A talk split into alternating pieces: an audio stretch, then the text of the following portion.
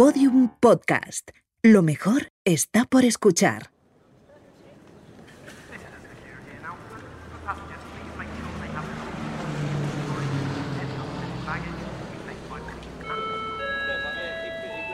Última llamada para el vuelo con destino Tokio.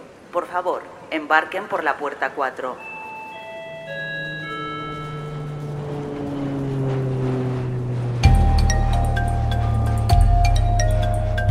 Destino Japón, un podcast de la Oficina Nacional de Turismo de Japón producido por Podium Studios. Episodio 2. Saboreando Japón con Ricardo Sanz. Hola, bienvenidos al podcast que nos permite viajar sonoramente a uno de los países más fascinantes del mundo, Japón. Soy Paco Nadal y esto es Destino Japón, un podcast en colaboración con la Oficina Nacional de Turismo de Japón. En el anterior episodio estuvimos recorriendo las calles de Tokio con la directora de cine Isabel Coixet. Ella es una gran admiradora del país y han sido varias las ocasiones en las que ha captado con su cámara y sus ojos de cineasta las maravillas que ofrece este país.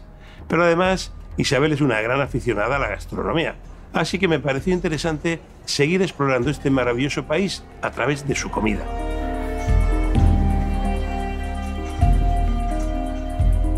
Espero que estéis con ganas de saborear, degustar y disfrutar, porque nuestro siguiente invitado es todo un experto en el arte del buen comer. Aquí comienza nuestro viaje sonoro por Japón.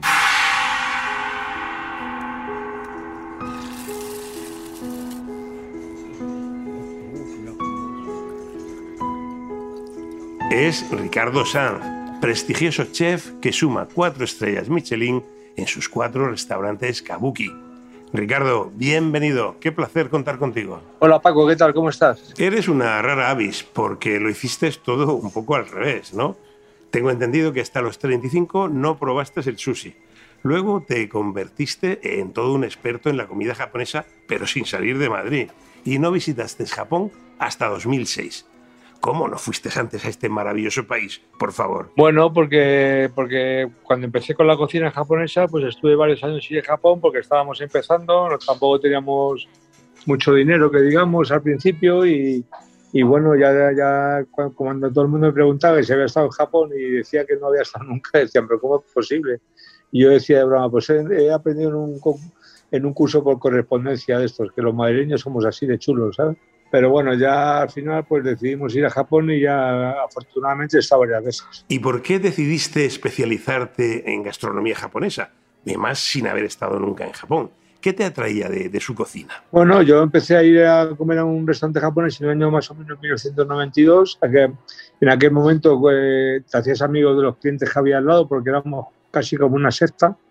Eh, ¿A ti también te gusta lo crudo? Sí, a mí también y tal. Y era como que hacías amistad enseguida hice amistad con el jefe de cocina y, y yo también en algunas fiestas, cumpleaños y tal, habríamos un jamón, yo lo cortaba, yo tenía una cervecería de tapas y, y, le cortaba el jamón y el tío le encantaba cuando le, cortaba el jamón y un día me hice en broma, yo me había enamorado de la cocina japonesa, de esa increíble variedad de sabores, sobre todo la técnica del crudo que para mí es sublime y bueno, cuando el hombre me dio en broma, medio en serio, me dijo, vente conmigo ayudante, no lo dudé ni un segundo, lo dejé todo y me fui con él porque veía que, que, aquello algún día le tenía que gustar a todo el mundo, que algún día tendría que haber una explosión, ¿no? como así ocurrió después.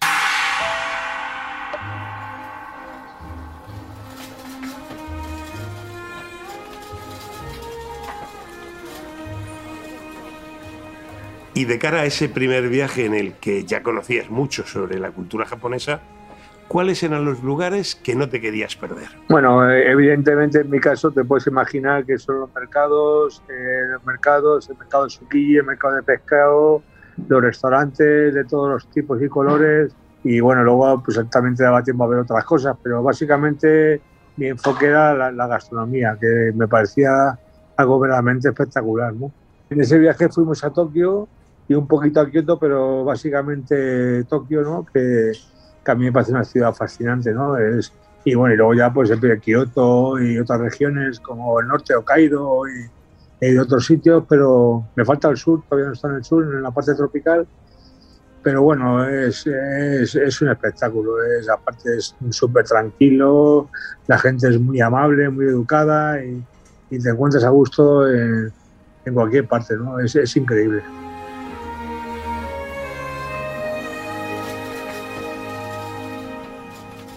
Supongo que tendrías muchas expectativas puestas en Japón antes de ese fabuloso primer viaje. ¿El país te sorprendió o te decepcionó? Bueno, según me bajé del avión, el olor a soja, el olor a soja está impregnado en el aire de Japón, es que te impacta todo, ¿no? Es, espectacular, ¿no? Y bueno, el, concepto de que en España es el sitio del mundo que más vale por metro cuadrado se me quedó se me quedó obsoleto viendo Tokio, ¿no? Tokio es realmente increíble, ¿no? Llevábamos una lista de restaurantes, llevábamos todas las reservas hechas y empecé uno por uno, eh, porque los restaurantes allí son muy temáticos, ahí está el restaurante solo de tempura, el restaurante solamente de sopas, el restaurante solamente de anguilas, el restaurante de cocina Gaiseki, que es la cocina de la cocina de los emperadores, eh, también restaurantes de, de, cocina moderna, de autor, como la que puede haber en España en Francia. Y bueno, ya llevaba en mi listado y empecé a ir a todos. Y bueno, entre media, pues de vez en cuando de compras, ¿no? Que también para comprar Tokio es una ciudad en fin, no paras allí. Cuando te vas de Tokio siempre te da la sensación de que te has perdido algo, que no te has enterado de nada.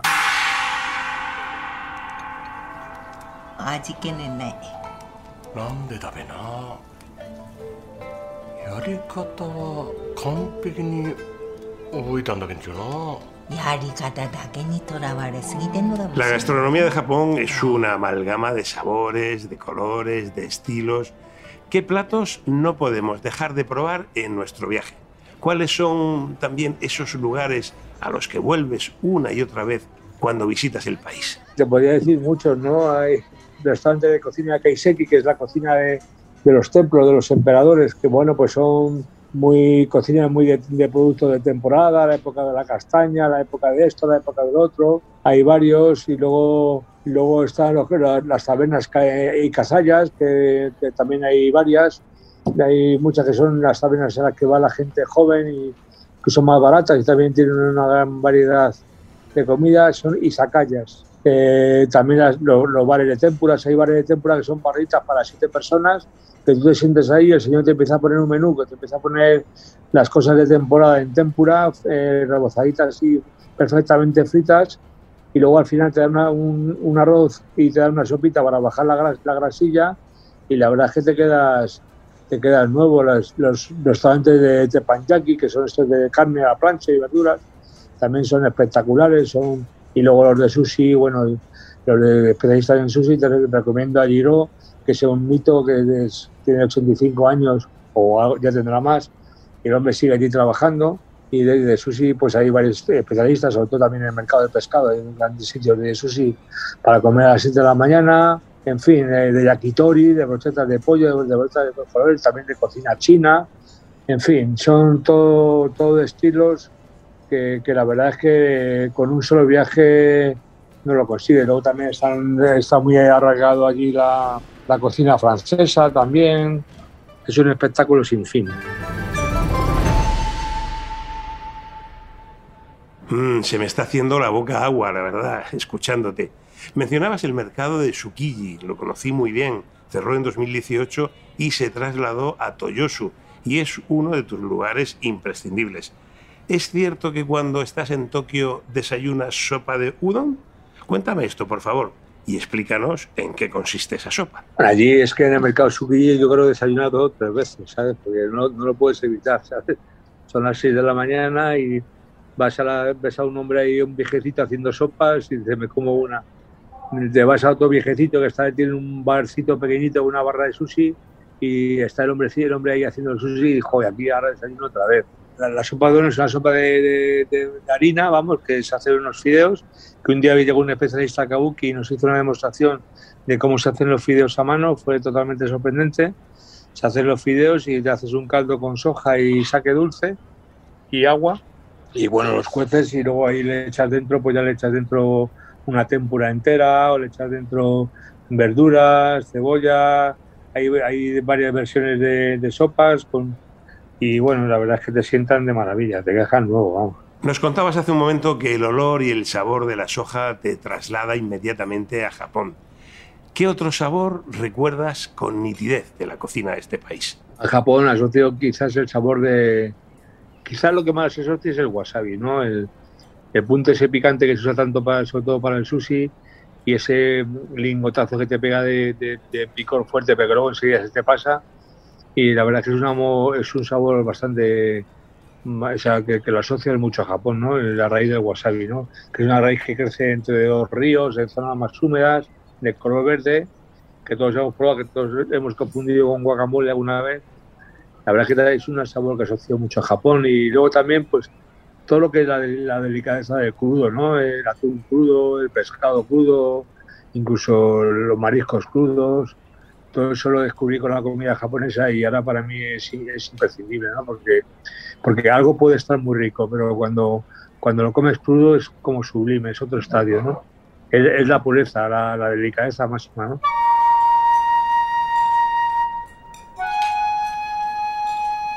Cuidado, es súper fuerte. Sin embargo, aún falta un ingrediente. ¿Cuál? No lo sé. Dime, ¿cómo se llama esto? Wasabi. Está buenísimo. Muy bueno, muy bueno. Cuando emprendiste aquel primer viaje, llegaste ya con una maleta cargada de experiencia en la gastronomía japonesa, pero ¿Hiciste allí algún hallazgo nuevo, algún ingrediente que no conocías tal vez? Por ejemplo, me, me gustó mucho la raíz de gobo. La raíz de gobo es una, es una raíz que te puede dar eh, sabor a un cocido de, de, tocino, de, tocino rancio, pero sin echar nada de cerdo, todo, todo vegetal, ¿no? Me pareció uno de los descubrimientos, ¿no? La raíz de jengibre, las algas, el kombu, que es que hace unos caldos de pescados exquisitos, toda la variedad de algas, que aquí tenemos muchas en Galicia, pero pero no se usaban mucho, ¿no? Y ahora ya, se usan mucho gracias a la cocina japonesa. Bueno, son sabores, es mucho umami, ¿no? yo creo que es, el, es, ¿qué es el umami? Pues es el punto salino que te dan este tipo de productos, ¿no? Las algas, eh, las raíces, eh, lo que, donde está concentrado todo el sabor de las cosas, ¿no?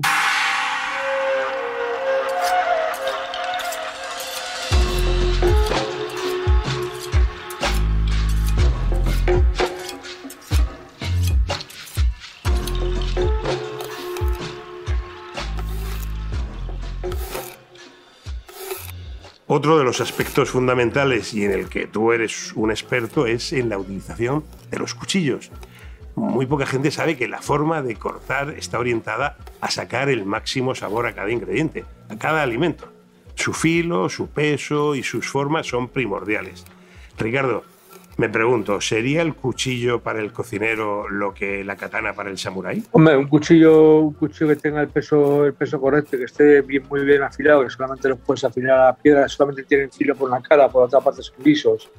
Y, ya te digo, si es que afilar con una piedra, pues consigues el filo de una barbera y claro, con un cierto peso, entonces el corte, al ser tan limpio y sabiendo bien por dónde meter el cuchillo, pues parece como que resalta el sabor de las cosas, ¿no? Eh, las cosas bien cortadas, eh, bien cortado bien parecen, ¿no? Digamos.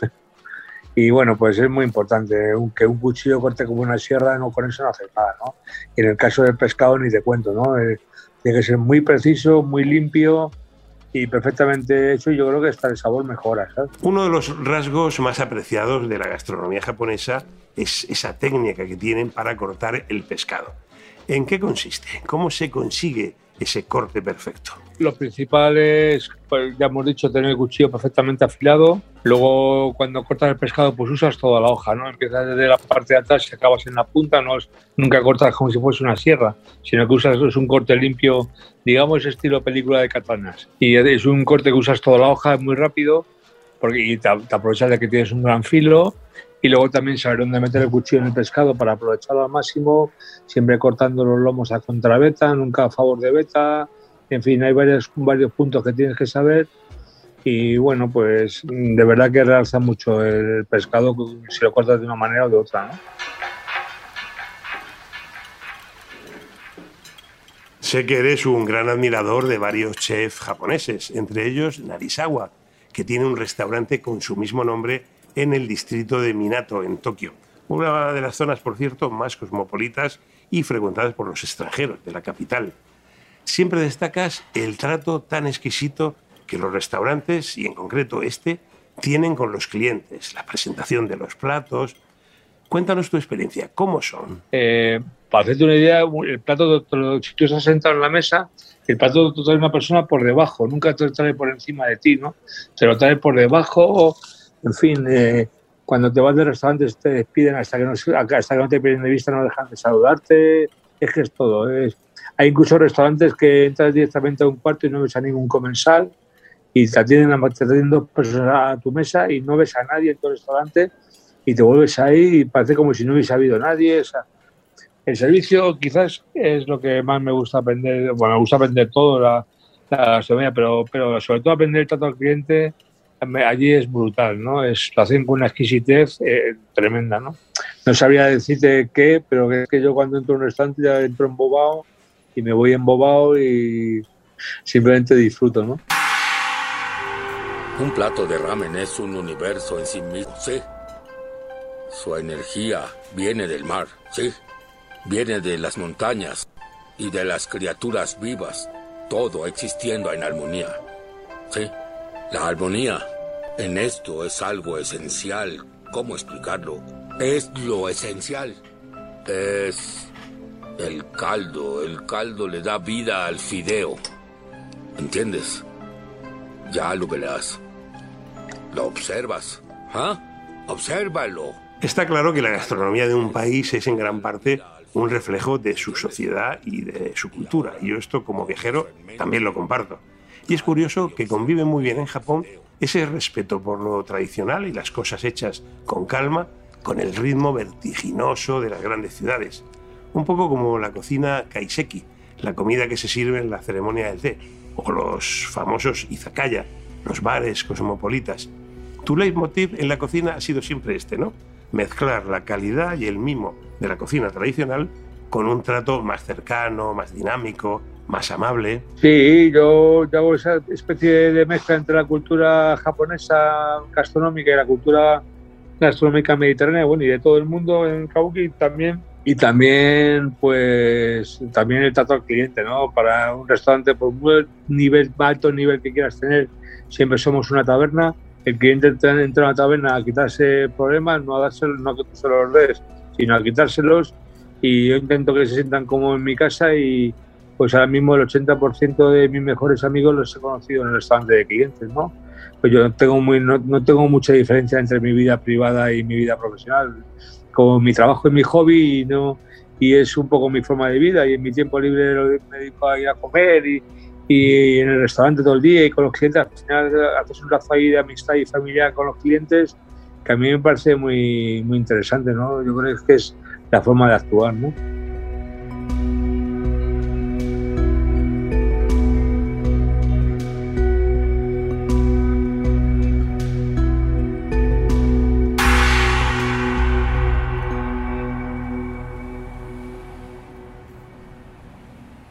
Bueno, ya estamos terminando la charla, Ricardo, pero antes de despedirnos me gustaría que nos recomendaras dos restaurantes que no debemos perdernos en nuestro viaje a Japón.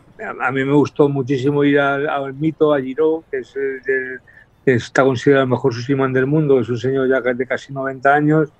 Y bueno, pues es un, un sitio que quería ir y me impresionó mucho la figura de este hombre y me encantó, pero pero luego también me gusta ir a, los cocineros tipo Narisawa o Ryujin, que hacen un toque más de cocina occidental, pero con, con, con el espíritu japonés, que también me resulta de una limpieza sorprendente. ¿no? Eh, ellos seguían mucho también, son muy, muy fans de los cocineros españoles, tipo Ferran Adrián, Doni, Mugariz o Martín, Berazategui, los Roca, esos eh, somos un ejemplo para ellos, pero ellos tienen su, su propia idiosincrasia y su propia, pues toda su tradición.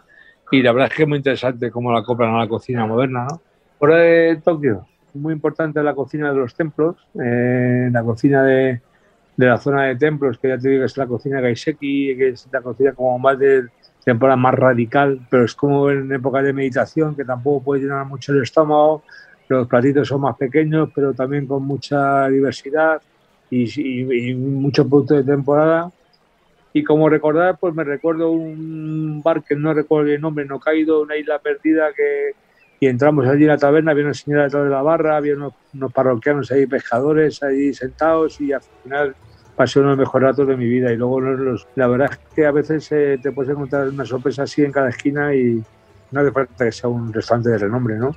Estupendo, tomamos nota, Ricardo.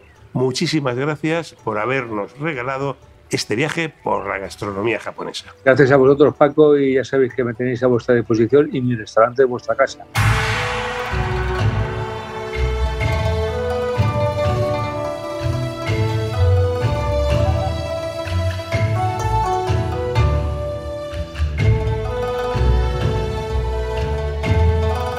Y yo me despido ya de ustedes. Hasta el próximo programa, que todavía nos queda mucho Japón por descubrir. Cuidaos.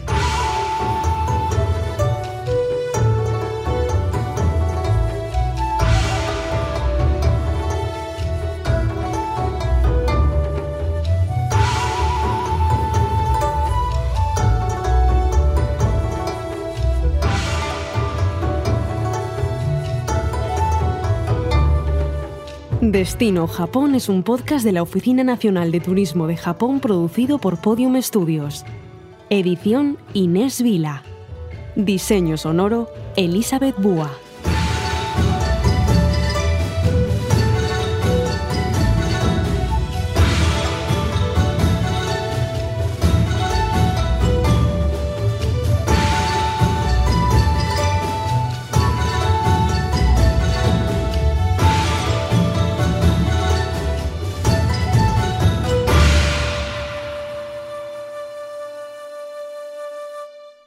Todos los episodios y contenidos adicionales en podiumpodcast.com. También puedes escucharnos en nuestras aplicaciones disponibles para iOS y Android, y en todos los agregadores de audio.